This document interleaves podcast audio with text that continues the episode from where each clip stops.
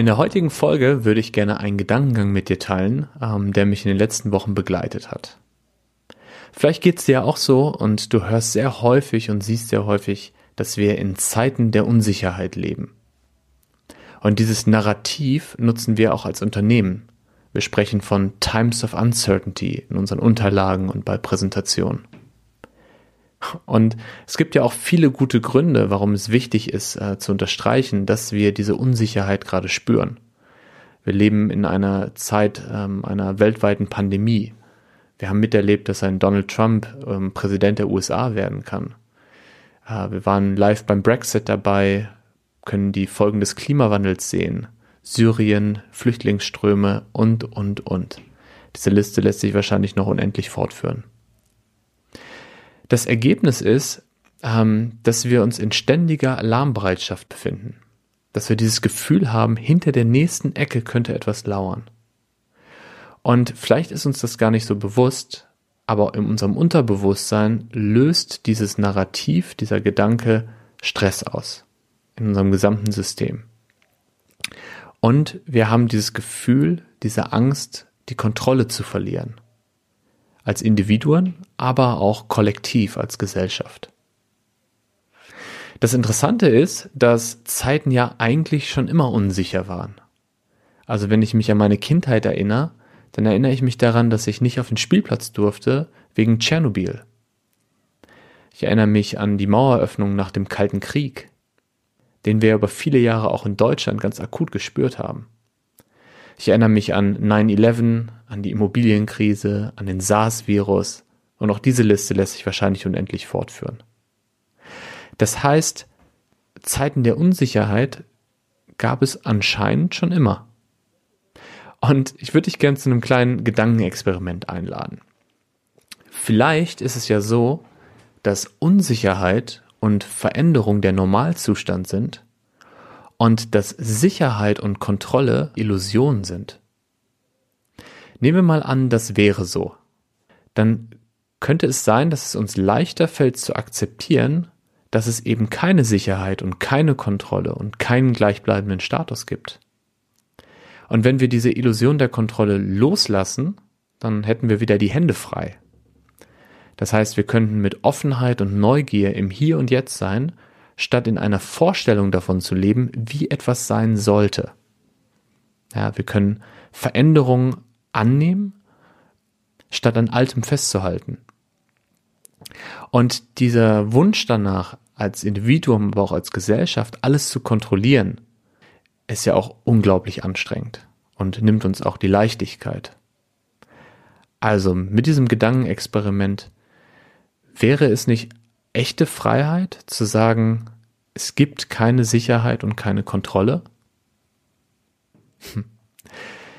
Warum fällt es uns dann so schwer, dieses Gedankenexperiment äh, zu leben, in die Tat umzusetzen? Und wenn wir das verstehen wollen, dann gibt es vor allen Dingen drei Gründe dafür. Der erste Grund ist evolutionär. Ähm, es haben sich die Menschen fortgepflanzt, die besonders vorsichtig waren. Ähm, die haben schließlich überlebt. Das heißt, wir sind das Ergebnis einer langen Linie an Menschen, die vorsichtig waren. Hm. Ein zweiter Grund ist ein kultureller Grund. Ähm, wir sind die Kinder der Nachkriegsgeneration. In Deutschland gab es allein zwei Kriege im letzten Jahrhundert. Und für unsere Eltern ist Sicherheit, Planbarkeit äh, enorm wichtig. Und um das mal an einem Beispiel klar zu machen, ich bin mit der Idee aufgewachsen, die Rente ist sicher. Also dieses Konzept der Rente, dass man 35, 40 Jahre lang arbeitet und einzahlt und dann in 35 Jahren äh, genau diesen Wert zurückbekommt. Ja, der zeigt schon sehr, wie groß unser Glaube an Sicherheit, an Kontrolle und an eine gleichbleibende Welt ist. Und das, obwohl uns die letzten Jahre und Jahrzehnte und Jahrhunderte ja eigentlich gelehrt haben, dass genau das nicht möglich ist. Und der äh, dritte Grund, warum uns das so schwer fällt, ist vielleicht doch unsere eigene Erfahrung. Also wenn wir unser Leben lang mit dieser Strategie von Kontrolle und von Sicherheit gearbeitet haben und es auch nie anders gelernt haben, dann ist es natürlich nur schwer vorstellbar, dass es auch anders geht. Und nicht, dass du mich falsch verstehst, Für mich persönlich sind Sicherheit, Planbarkeit, Zuverlässigkeit und so weiter sehr wichtige Tugend. Aber der Gedanke, dass Kontrolle eine Illusion ist und dass Veränderung der natürliche Zustand sein könnte, der ist schon sehr befreiend für mich. Und ich habe äh, in einem meiner Lieblingsbücher von Rolf Dobelli, Die Kunst des klaren Denkens, ähm, nachgelesen und tatsächlich gibt es die Kontrollillusion als einen der Denkfehler. Die äh, Kontrollillusion ist unsere Tendenz, etwas beeinflussen zu wollen, auf das wir objektiv keine Macht haben. Und da gibt es unglaublich viele Beispiele. Und äh, eines dieser Beispiele aus dem Buch ist eine Beobachtung von Wissenschaftlern beim Würfelspielen. Wer eine hohe Zahl würfeln möchte, der würfelt möglichst stark und wer eine kleine Zahl würfeln möchte, möglichst sanft. Ich weiß nicht, wie es dir geht, aber ich kann mich da sehr mit identifizieren. ja, das war äh, ein kleines Gedankenexperiment und einfach mal ein Gedankengang, den ich für mich selber gerade entdeckt habe und den ich mit dir teilen wollte.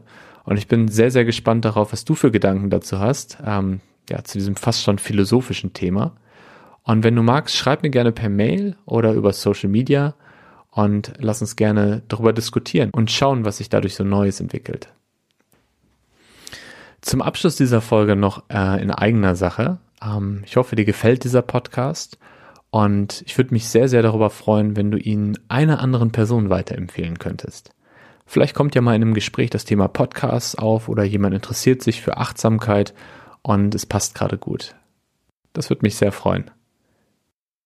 Bis dahin, bleib achtsam.